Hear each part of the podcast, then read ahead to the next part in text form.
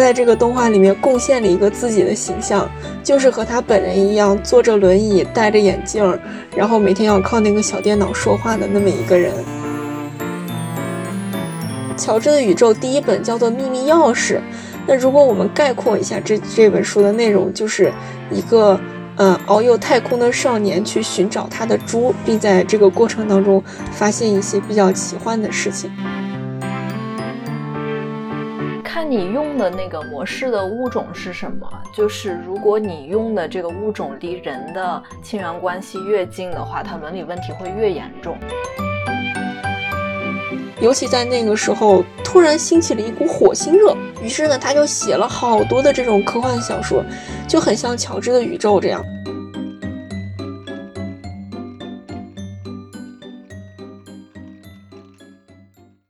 Hello，大家好，欢迎收听本期的三人成虎，我是花青。大家好，我是杂艺。今天我们还是返场嘉宾轰隆隆老师。大家好，我是轰隆隆老师，今天又继续和大家见面啦。啊，对，我们其实是接着来录一期，是因为这个轰隆老师也介绍了自己，除了是一个小学科学课的老师，平时呢，他其实自己对科普也非常感兴趣，也写过很多科普文章。呃，另外一方面就是对于科幻这件事儿也是有比较浓厚的兴趣，所以今天我们单独再来聊一期关于这两个话题的。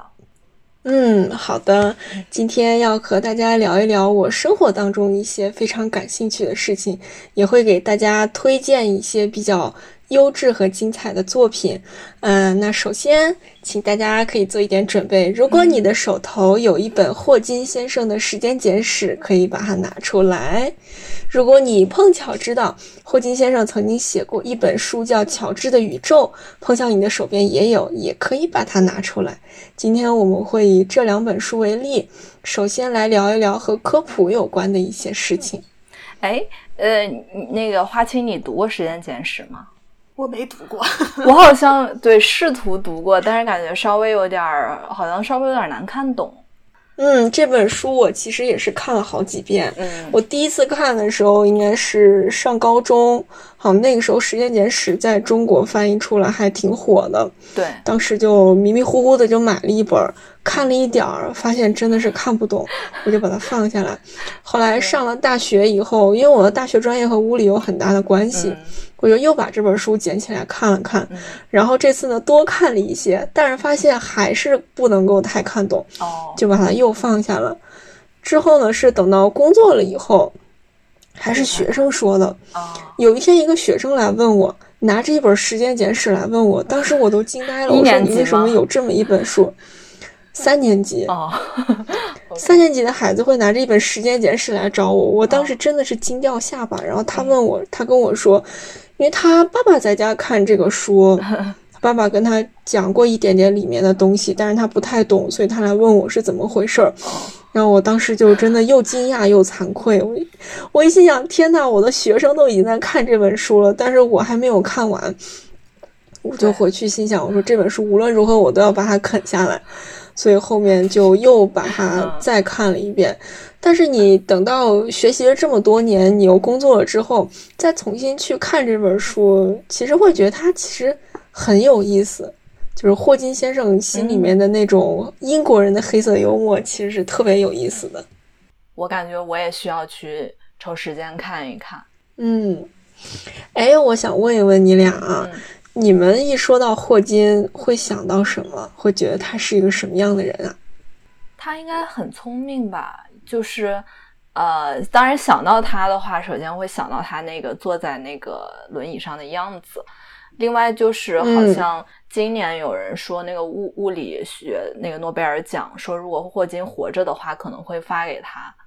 我觉得就是他好像是，呃，近代比较就是感觉是那种。段位非常高的物理学家，就是这是他给我的印象。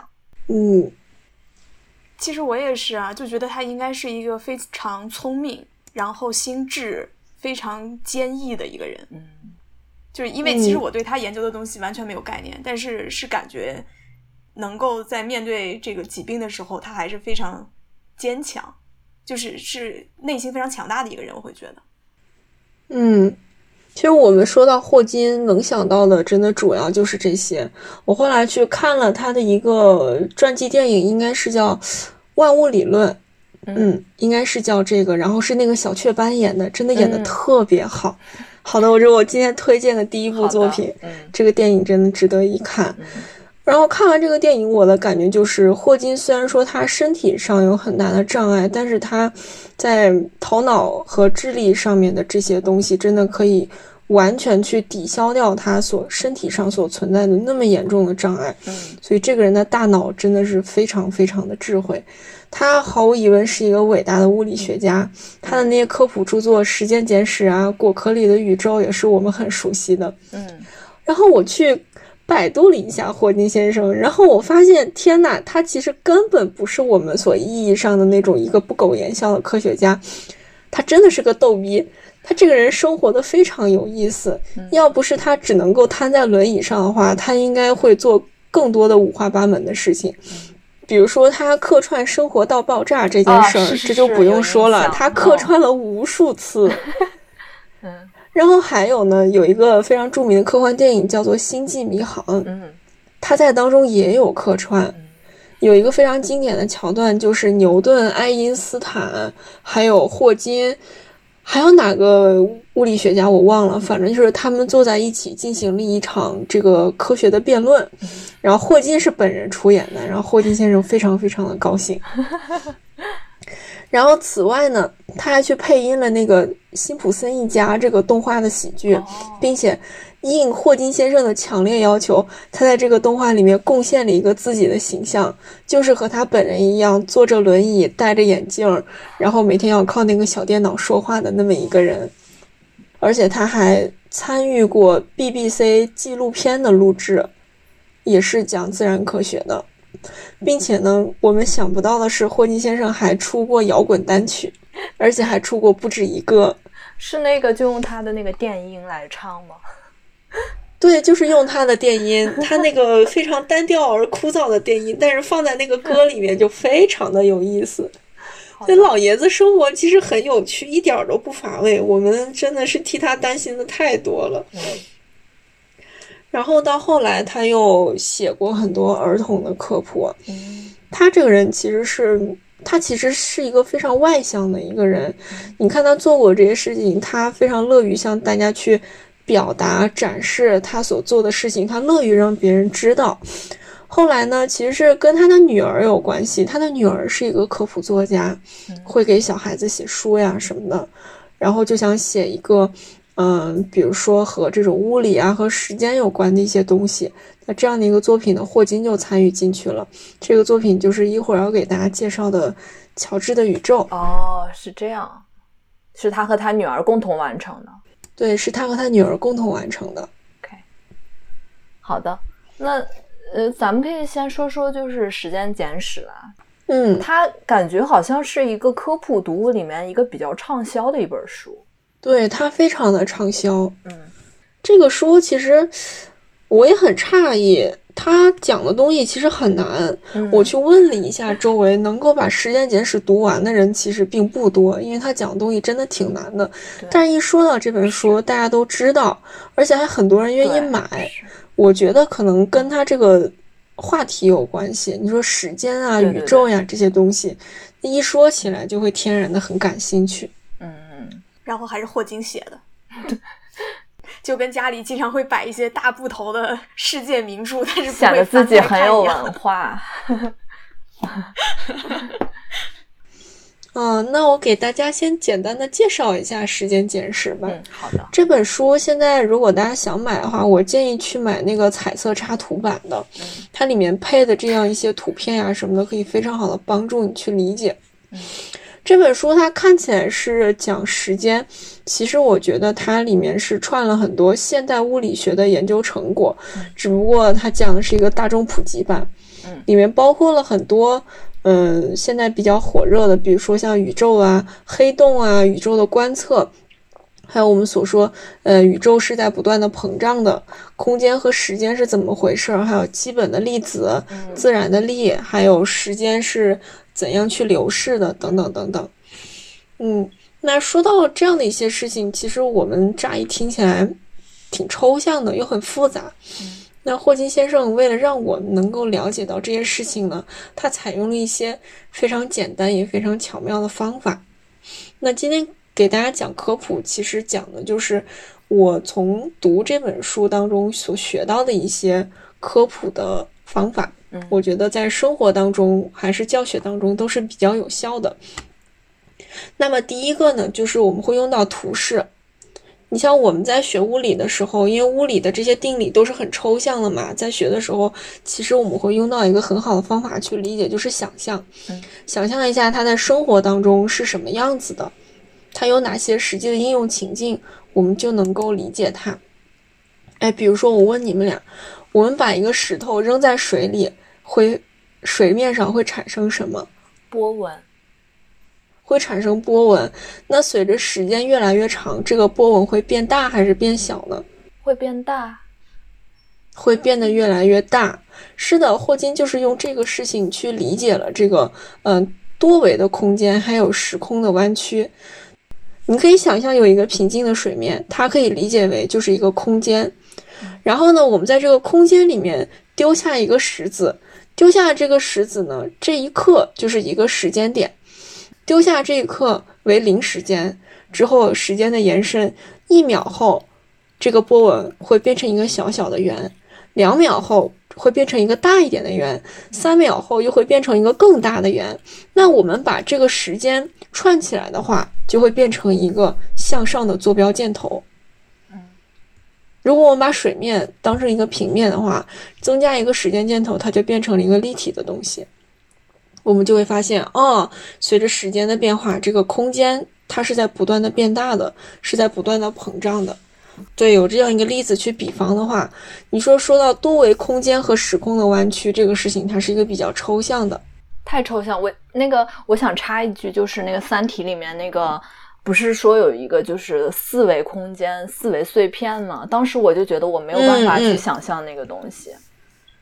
我也是没有办法想象读到那儿，对，所以我特别期望《三体》什么时候能拍成电影。我 特别想看看这个四维空间做出来到底是什么样子。对对对，因为我们人类能够直观感受到的最多就是三维，再多一维我们谁都没有经历过。可能咱们就是三维生物吧，就像一个二维生物无法想象三维生物一样。对，是这样的，也可能哪一天有个高阶生物会向我们扔一个二向箔，然后我们又回到了过去。对嗯嗯，哎，我接着说回来。嗯，那他他为了让大家理解这么一个很抽象的事情，首先他找了一个过往当中你经历过的事情，就是往水里面丢一个石子儿。嗯，这个事儿大家都做过。然后它加上一个时间箭头，时间箭头一加，随着时间的变化，这个涟漪越变越大。我们把它沿着时间这条坐标轴，把它进行一个排列。你就会去想象的这样的一个事情啊，最后你就会发现，我把它变成了一个很具体的事情，然后再翻回去，我就能至少是比较好的能够理解这个抽象的东西了。对，第二个他所用到的方法是讲故事，讲科学史。科学史，嗯，这个里面其实也有很多可说的，就是讲历史嘛，只不过讲到的是科学方面的历史。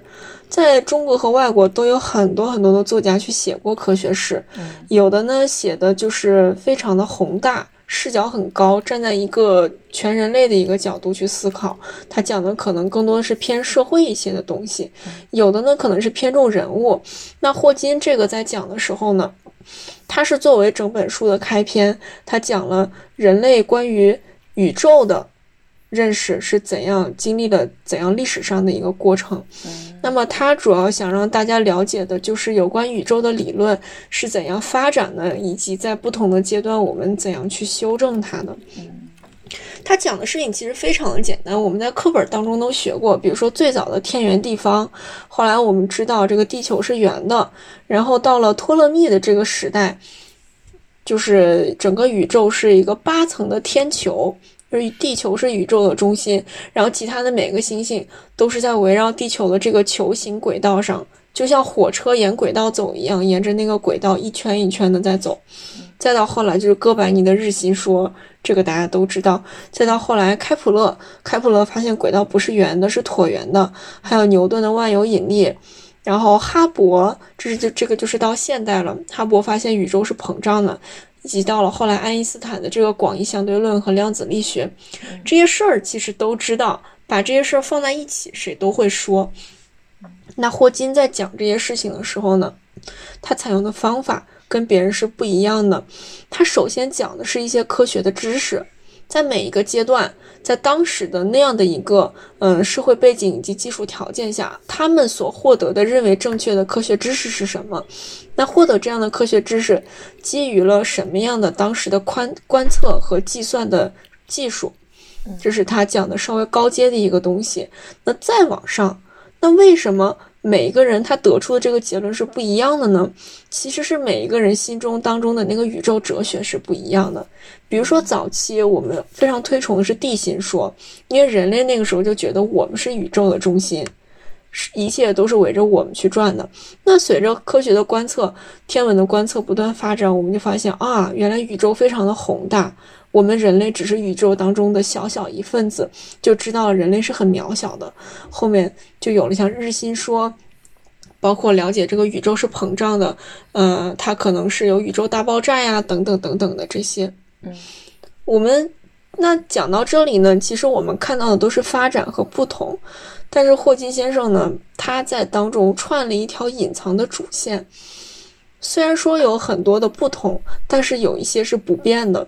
就是人类自发的就会对这种不确定的事情，会勇敢的去探索，会一直坚持不懈的去研究。我觉得他讲这个故事，更多的是想去强调，还有鼓励大家去做这样的一个事情。嗯，哎，我还是很有兴趣，现在去重读一下这个时间简史嗯。因为我觉得说到这个杂役应该比较有体会，像你在做科研的时候，肯定每天面对的都是很多不确定的事情，你要去解决很多未知的问题。对，我觉得就是做科研，它就是，嗯，就是没有答案嘛，所以你就是要去忍耐这种不确定性，然后去探索吧。嗯。那我觉得霍金先生想把这本书介绍给大家，其实也是想激发大家的一种探索的热情，对于未知的这样的一个了解。不管你是不是去做科学研究，只要你有兴趣去学一学、看一看，甚至可能会去做那么一点点，其实就已经是一个很大的进步了。哎，那刚刚说到就是他还有一个儿童版的，就是他和他女儿一起写那个《乔治的宇宙》，你感觉就是比如说像我们这种。呃，二十多岁的这个成年人是，如果说感觉时间简史读起来稍微有点困难的话，是是不是可以从这个乔治的宇宙开始读？还是说，其实完全可以啊，完全可以。乔治的宇宙虽然他说它是一个儿童的科普读物，嗯，但是我觉得这个东西呢，其实大人读起来也是非常的有意思的，嗯。我们每个人还是要保持一颗童心嘛。嗯。况且他的语言还有里面所传达的一些东西，也并不是完全非常我们说很幼稚的那种。现在的很多儿童书籍其实也很适合大人读。孩子们读的书籍其实比以前相对来说也有很大的进步。作为我作为一个大人在读的时候，也能够感觉到啊，是有很多很多的收获的，是非常有乐趣的。嗯。我在豆瓣上搜《乔治的宇宙》，然后就发现。每一版评价的人数都只在五十个人以内哦。呃，我确实之前如果不是轰隆隆老师说，我也没有，我不知道有这本书。其实，因为我周围问起来，大家对这本书知道的也不多。嗯，现在慢慢有人开始在读，也都是孩子，孩子们也不怎么上豆瓣嘛。是大人去读这个书的，大人去读这个书的还是比较少的。对。我觉得作为我就可以先读《乔治的宇宙》，时间 简史我估计是读不下去。哎呀，时间简史真的会读到头秃的。嗯，它有一些东西真的是非常非常的抽象，就是你根本没有办法靠现实当中的事情去理解。嗯，你比如说有一些，你像哲学当中的很多理论，包括像现代物理的一些比较高阶的理论。都没有办法在现实当中找到一些印证的东西，那怎么办呢？他就会去做一些思想实验。哦，就是在想法的这个层面上去把这个东西做一个演绎和实现，可以嗯作为一种就是挑战不可能吧。他在这本书里面有一个大家比较好理解的叫双生子杨谬。他所想要讲的是，时间的流逝速度其实是可变的。你像我们在地球上，我们每一个人手里的表走的都是一样快的，我们的时间流逝都是一样快的。但是呢，在这个思想实验里面，他找了一对双胞胎，他们一样年轻，其中一个人呢留在地球上，另外一个人呢坐着光速宇宙飞船出去转了一圈。结果转了一圈回来，发现呢，坐宇宙飞船的这个兄弟只变老了一点点，另外一个兄弟呢变老了很多很多，就是他们两个人的时间流逝速度，一个是在光速旅行，时间的流逝速度就会非常的慢，在地球上时间的流逝相对来说就会快很多。他以这样的一个小小的思想实验，大家就能够理解这样的一个理论了。那其实今天因为《时间简史》这本书是比较难的，嗯，如果我们走到书店里面去的话，其实科普的类别是非常非常的宽泛的，嗯，比如说今年因为疫情就出了很多有关医学的科普科普的书籍，对，啊，有一个非常有趣的是，呃，人类做手术这件事儿是怎么从古到今一直发展起来的？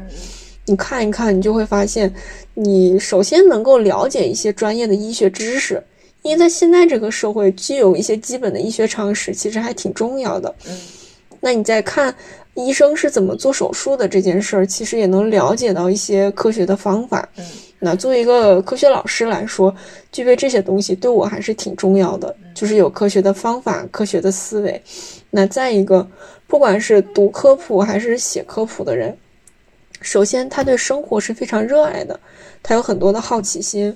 那么，当你一头扎进科普里面，你会发现，你读的越多，你就感觉到这个世界越大越广博，你的心也会变得很宽阔，你也会愿意去了解更多更多这种非常有意思的东西。嗯，哎，那我们要不要快速的来说一说，就是乔治的宇宙，还有就是在给成人做科普和给孩子做科普时候有哪些区别？嗯，乔治的宇宙。现在是一套有六本，但是最早的话是一套出了三本，呃，我就以三本的这个为举例吧，这个是最经典的三本书。那这个书里面呢，它，嗯，主角非常的有意思，是一个叫做乔治的小男孩，然后他有一只宠物，是一只猪。嗯，那么乔治的宇宙第一本叫做秘密钥匙，那如果我们概括一下这这本书的内容，就是一个。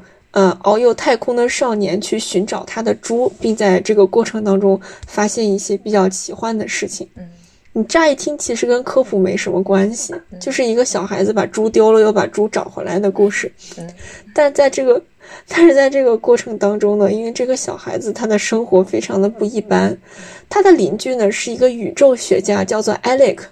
这个艾利克呢其实就是霍金在这个书里面的化身。这个艾利克他有一个女儿叫做安妮，安妮其实我我觉得应该就是霍金的女儿，他可能想在这个书里面写的就是他小时候的一些事情。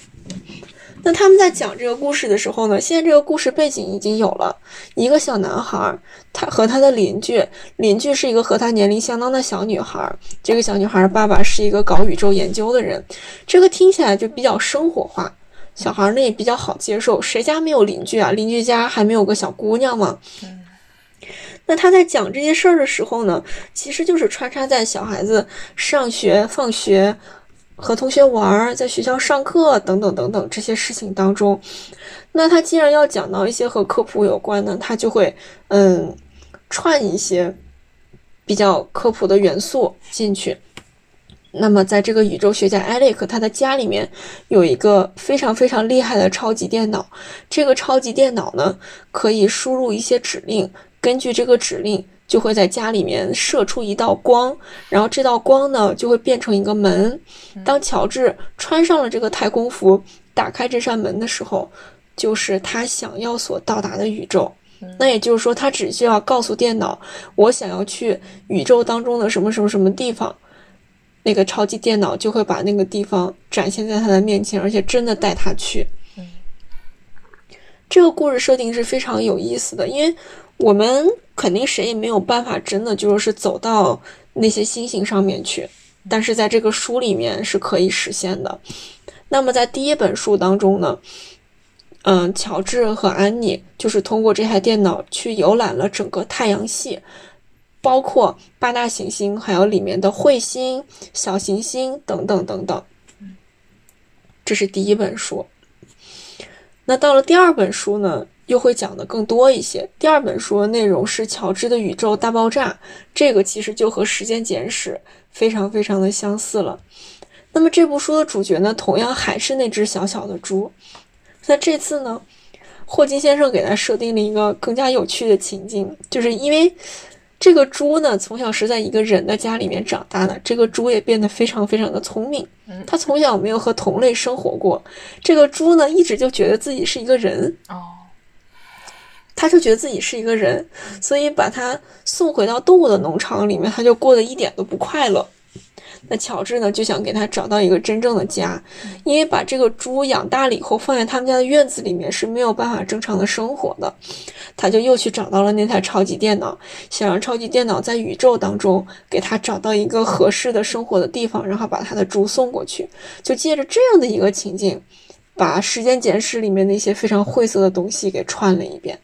但是他讲的内容还是那些，他讲的内容还是和时间、宇宙。空间，然后基本粒子啊，等等等等相关的。其实呢，我我们就发现，大家对这些复杂的东西其实不是不能理解，只不过你要找到一个适合它的形式。嗯，你放在故事里面，放在情境里面，其实并不难。然后第三本书，它其实讲的更多的是一些呃天文宇宙学的研究方法，也是串了这样的一个故事，方法是类似的。嗯，就不跟大家过多的再去说了。好的，其实这个听起来既是科普，也是一种科幻小说的感觉。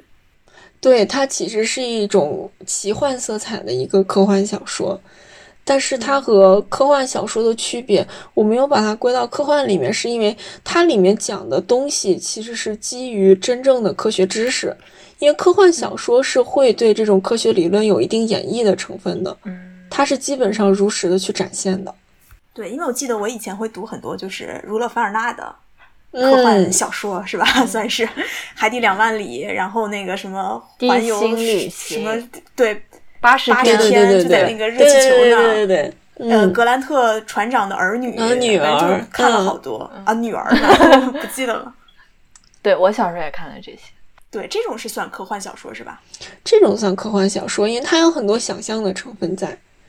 就是科普和科幻的区别就在于，科普其实是可以归为比较科学的范畴，科幻的话其实属于一种艺术，它是一种艺术形式，只不过它的内容主题是和科学相关的。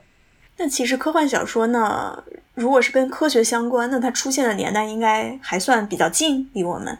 嗯，不不不不不，世界上 世界上第一部真正意义的科幻小说，其实出生在非常早的年代。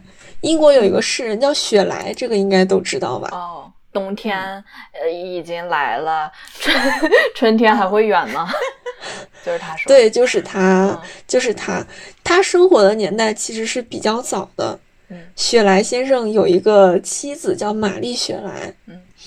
他写了一部小说叫《弗兰肯斯坦》，嗯，还有一个名字叫《科学怪人》，这个完全没听过了。哎，是什么内容啊？是啊，这个的话，因为我们现在把它归类为就是真正意义上的一部科学小说，呃，不，科幻小说。它讲的是什么呢？呃，讲就是有这么一个人啊。他就特别好鼓捣，就鼓捣这种我们所谓的，就说和这种科学实验有关的这些事情。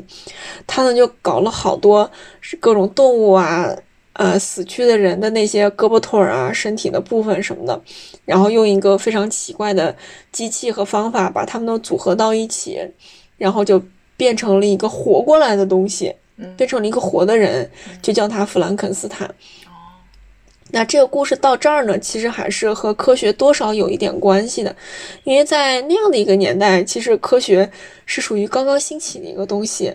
大家对它的感觉是，就像现在去看时装周一样，觉得很时髦、很酷炫、很有趣，但是不知道它后面真正的这些呃原理啊什么样的这些，还没有进入到一个大众都去追求真理的这样的一个层面，所以当时就是还是比较猎奇吧。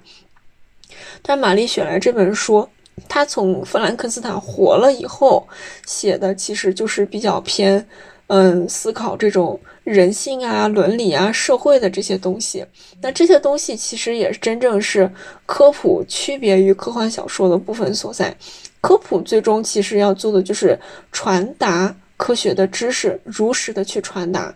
那么科幻小说其实它作为一种文学艺术，它最终去探讨的其实是社会和人性啊、伦理啊的这种东西。嗯，那弗兰肯斯坦。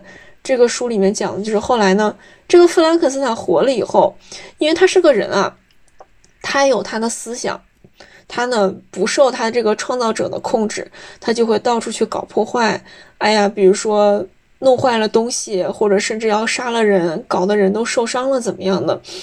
那最后呢，就是这个创造者被这个弗兰肯斯坦就是一辈子去追杀。那他其实我觉得讲的就是，嗯，你滥用技术，最后也会被技术所反噬这样的一个事情。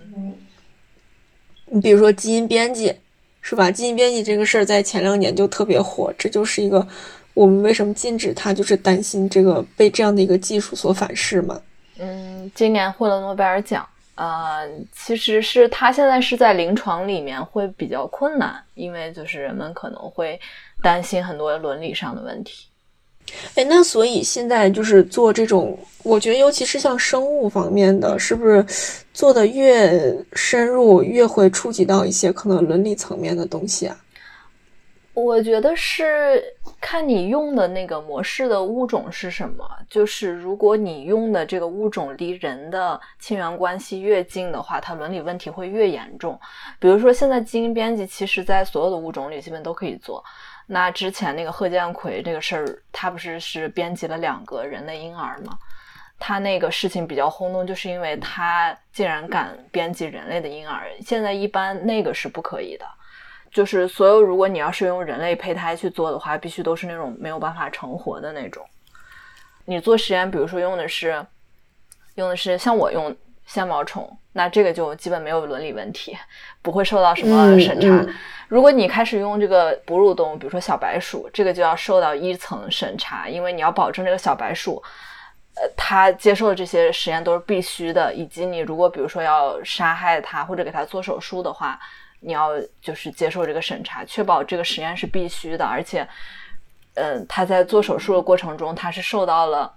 人文关怀就是他有麻醉剂，他有止痛药，这都要保证。嗯，如果你要是做这个猴子啊、猩猩这种，呃，那在美国就是很困难的，就是你必须要证明你这个实验是必须在这个灵长类里面做的。确实很多生物实验它是有这个问题，像我们上次讲到进化论吧，你所有生物其实源头都是同一个祖先，但是 我们还是对跟自己关系比较近的。亲戚关系比较近的这些物种，相对来说关照的多一些嘛。比较远的，我们可能就不太管了。嗯，那听完你说的这个，其实我回到刚才那个科幻小说里面有一个想法，就是，嗯，科幻小说它往往是写于过去，但是它其实探讨的是未来可能会发生的一些问题。嗯，这个就是跟思想实验相比，它要更超前了。对对，因为它所探讨的可能是。嗯，甚至是都没有办法去实现的一些东西，就是如果真的有人创造出这么一个弗兰肯斯坦的话，可能世界上就会是灾难。嗯，那所以在过去，我们就去在科幻小说这样的一个范畴里面去探讨一下，去思考一下这个问题，让大家知道哦，这件事儿很严重、很重要，可能会引起未来很多的这种重视吧。嗯我觉得是这样。呃，对，我觉得他这些思想实验，就我我比较喜欢科幻的原因，就是我觉得他其实借着一个科幻的外壳，其实他有时候在讨论实实际上社会里面的一些东西，就是可能现实中的一些东西他会讨论。比如说弗兰肯斯坦，其实还是就是他他这个话题其实也是不断出现的。比如说那个西部世界，我感觉也是个类似的。就是西部世界那些人不是都是机器人嘛，都是 AI 是核心，然后他只不过是外表搞得特别像人。那在这个时候会不会出现这种 AI 的反噬啊？对人类世界的这个反攻，这些都是他想要探讨的。我觉得这也是类似的吧。哎，你说这个，我想到有一个非常经典的科幻电影，讨论的就是这个问题，就是《黑客帝国》。嗯。这个这个《黑客帝国》三部曲，其实它出的很早，应该是我们可能我们还上小学的时候吧。它里面讲的就是这样的一个问题：你整个电影的开篇呢，嗯，这个主人公 Neil，Neil 呢，他是一个公司的程序员。嗯，他作为一个程序员，他每天就是勤勤恳恳的工作，然后呢，他就特别爱上网。结果他呢就很意外的发现，他觉得他所存在的这个世界呢是有问题的。结果呢，他发现最后他发现真的是有问题，因为他所生活的这个世界呢其实是一个 matrix，matrix 就是矩阵嘛，它其实就是一个虚拟世界，是一个 AI 的世界。然后呢，等他后来找到一个机会回到真实的这个人类世界当中，他发现真的是非常非常的惊讶，因为人类创造的 AI 已经非常的强大。就是甚至是制造出来一些机器去攻击人类，把人类只能逼在一个非常黑暗的小角落里面去生活。那么剩下呢，很多一些人类就是受 AI 控制，因为这个 AI 把曾经人类生活的城市变成了一个巨大的工厂，在这个工厂当中，在机器里面就是放入一些营养液呀什么的，就能够制造出人类的婴儿。然后其实最后就是人类变成了 AI 的傀儡。那么，在这个电影拍到第三部的时候呢，因为这个 Neil 他，嗯，被赋予了一个救世主的身份，就是他要去，呃，进行这个人类和 AI 的这场大战。最后，其实你很难说谁胜谁负，只不过就是说人类和 AI 达成了一个暂时的和平。嗯我觉得导演这么设置是有意义的，并不是说让人类完全去胜过 AI，AI 继续受人控制，而只说是一个暂时的和平。因为你已经把这个潘多拉的盒子打开了，你已经把它制造的过于强大，已经超过了你的控制。那你反过来再想去让它重新被你掌控，是一个很难或者几乎不可能的事情。那我们现在的人。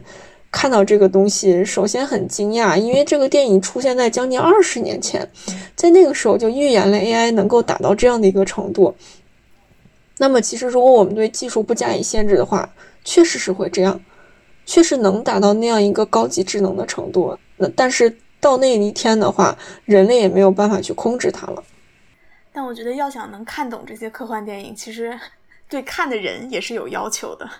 但是，哎，好像它有那个软科幻和硬科幻之分，对吧？呃，好像是这样的，是这样的。比较软的会稍微容易一点，而且我觉得其实，呃，科幻的话，你不需要有很好的科幻背景，就是科学背景。比如说像去年，哎，那是应该是《流浪地球》是什么时候的春节档？应该是一九年，一九年春节档，因为二零年的春节档全部都没有了嘛。就是对《流浪地球》，大家都那么喜欢，我觉得它就是套在这个套在这个科幻背景之下，但是他在讨论很多就是大家都可以理解的东西。你只要一定进入他那个设定，你就可以。对对对对对，嗯，反而是因为很多人看完《流浪地球》之后，会去了解一些这种天文宇宙的东西。嗯，对，嗯。《流浪地球》其实算是有点硬的这种科幻了啊，那还有一些就更宽泛的，你像《黑客帝国》这种，我觉得基本上就算是硬科幻了。它其实，嗯，挺难的，需要需要一定的程度去理解。如果真的非常宽泛的话，我们就说什么漫威宇宙那些，因为它其实也带了很多这种高科技的色彩在里面。就是你要把这个圈子画的足够大的话，他们。也能画进去，嗯，也可以。哎，有没有感觉这两年好像大家对科幻都嗯越来越喜欢这个题材的？就是像电影什么都开始拍这个题材。《流浪地球》打开了中国科幻电影的大门，《上海堡垒》又把它关上了。我都没看《上海堡垒》，好像是，好像上了几天就撤档了。上海堡垒这个事儿怎么说呀？就是他怎么说呢？他是借着一个科幻的外衣，但是因为这个作者本身啊，他其实之前不是一个写科幻小说出身的人，他是一个非常偏文学的，甚至是好像是有点网络作家这样的一个角色吧。所以他去写科幻的话。嗯，他其实因为没有达到科幻的一些必备的条件，因为科幻小说它首先一定要基于一个科学的背景，它可以适当的演绎，但是必须要遵循这些基本的科学定律，而且有一个更加更加重要的是，它要逻辑自洽，你从头到尾是能连得上的，是能说得通的，那么再下来才是就是说你的目的是要去探讨这些社会啊、伦理啊、人性的这些问题。嗯，那如果说你前两个都没有办法说通的话，那，嗯，你如果作为一个科幻作品去推荐的话呢，大家确实是不太能接受的。是，所以其实写科幻对作者也是有要求的，就是可能对科学没有太多学习了解的人，可能是写不出来比较好的科幻作品的，是吧？嗯，你像现在我们，嗯，比较有名气的一些科幻作家，大部分都是，比如说。嗯，先是一个科学研究者，嗯，或者说先是一个这种工程师啊等等，这样他一定是有一个非常硬的理工科的背景的，他能把科学的东西吃透了，他才能放到一个作品当中去玩的转。嗯，可以给大家举几个例子吧。你比如说像玛丽雪莱这个人，他为什么能够写出这种有点像科幻的一个东西呢？首先，他的文字功底是非常过硬的。你想，他先生就是这样一个一个文学家，然后他的家里面从小也给他呃进行了一些这种文学上的教育，他读过很多书，他也学了很多语言的东西，所以他写写作对于他来说根本不是一个事儿。再有就是当时那个社会氛围，就是科学刚刚兴起嘛，大家都会去设立一点啊，当做一个哪怕是一个猎奇的东西去看一看，去了解了解，那么他就。也就是在那样的一个时代背景下，能够写出这样的一个东西，那这种就属于比较古早的科幻小说了。那到了现在的话，可以给大家介绍两个人，呃，大刘这个就不用说了，我们都太熟了。在我们国家五六十年代，其实有一位非常鼎鼎大名的科幻作家，叫做郑文光，他是呃北京国家天文台曾经的研究员，好像是馆长。好像以前也做过馆长，他对天文学的研究是非常非常的深入的。那在五十年代的时候，其实，在我们国内这种嗯崇尚科学的氛围还是蛮浓厚的，尤其在那个时候，突然兴起了一股火星热。哦，于是呢，他就写了好多的这种科幻小说，就很像乔治的宇宙这样。他的故事主人公就是一个小学的男孩子，一个小学的女孩子。让他们学校呢有科学社团，有天文社团。然后呢，其中他们这两个小孩子的爸爸都是做这种天文研究的。哎呀，会在那个火箭发射的基地回去上太空。然后在那个时候，科幻小说里面就已经写了这种空间站呀、什么卫星啊等等等等的这些事情，就是在当时。就是引发了一波这种科幻热。对我查了一下，感觉他是不是给孩子写的那种科幻作品比较多？对他给孩子写的科幻作品比较多。哦，他就是从这个科学研究出发，然后慢慢的去转到这个科普写作的方面。嗯，然后在美国的话，有一个很著名的叫卡尔萨根。嗯，卡尔萨根现在好像也有一个卡尔萨根奖，是科普界的，也还蛮有分量的。卡尔萨根这个人，他是美国的一个天文学家，他曾经做过大学的教授、天文台的研究员，然后他毫无疑问是一个博士，这是没得说的。他这个人呢，其实刚开始他是写科普。然后后来呢，写着写着，把这个笔头功夫练得蛮好了。之后他又开始加一些想象的东西进去，因为这种搞天文研究的人，天天对着宇宙，他的想象力是非常的丰富的。他又开始写一些科幻，然后就发现越越写越得心应手，越写越得心应手，然后就变成了一个非常非常有名的科幻作家。就大部分是这种理工科的背景是很强的。他才能够把这个东西，能够基于这个东西再加上一些想象的色彩，你既能够不失于真实，又有这种非常丰富多彩的想象的事物在里面。嗯，哎，现在的那个课本里面会有这些科幻作品吗？嗯，会有，会有这样的。嗯，这个说起来呢，其实就是一个教育层面的事情了。因为刘慈欣在国际上获奖，就一夜之间把科幻这件事儿就推到了台前，大家就是国内就开始重视这件事儿。